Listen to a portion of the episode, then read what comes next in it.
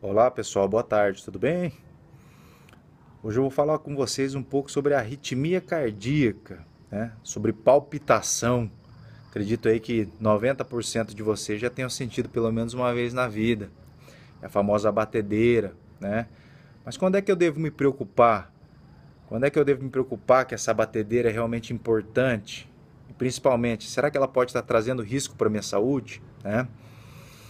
A gente sabe que pacientes que já sofreram infarto, pacientes que são diabéticos, pacientes que são fumantes e aqueles que fazem consumo de grande quantidade de bebida alcoólica têm maior possibilidade de evoluir com arritmias mais graves, né?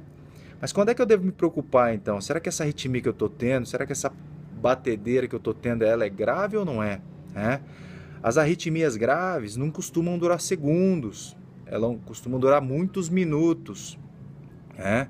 Aquela batedeira que é acompanhada de sudorese, que é acompanhada de falta de ar, e principalmente aquela batedeira que é acompanhada de pré-desmaio ou desmaio, essa aí não, essa aí você tem que ir para o hospital imediatamente, que aí você pode estar tá tendo uma arritmia grave. Né? É claro que pacientes ansiosos, também sentem batedeira, mas na realidade só estão com o coração mais acelerado que o comum. Né? Mas nesses casos também deve ser investigado e deve ser descartado algum tipo de arritmia cardíaca. Né? Mas o que é arritmia cardíaca? O coração, na verdade, ele tem que bater de uma maneira regular, né?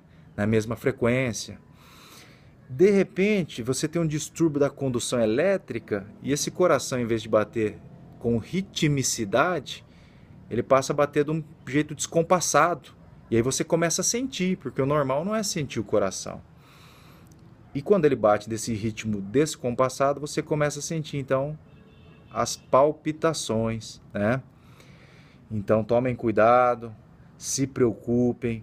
Se você tem essa batedeira frequentemente, ela dura muitos minutos e é acompanhado desses sintomas que eu te falei, e você já tem esses fatores de riscos que eu falei anteriormente, então tome cuidado.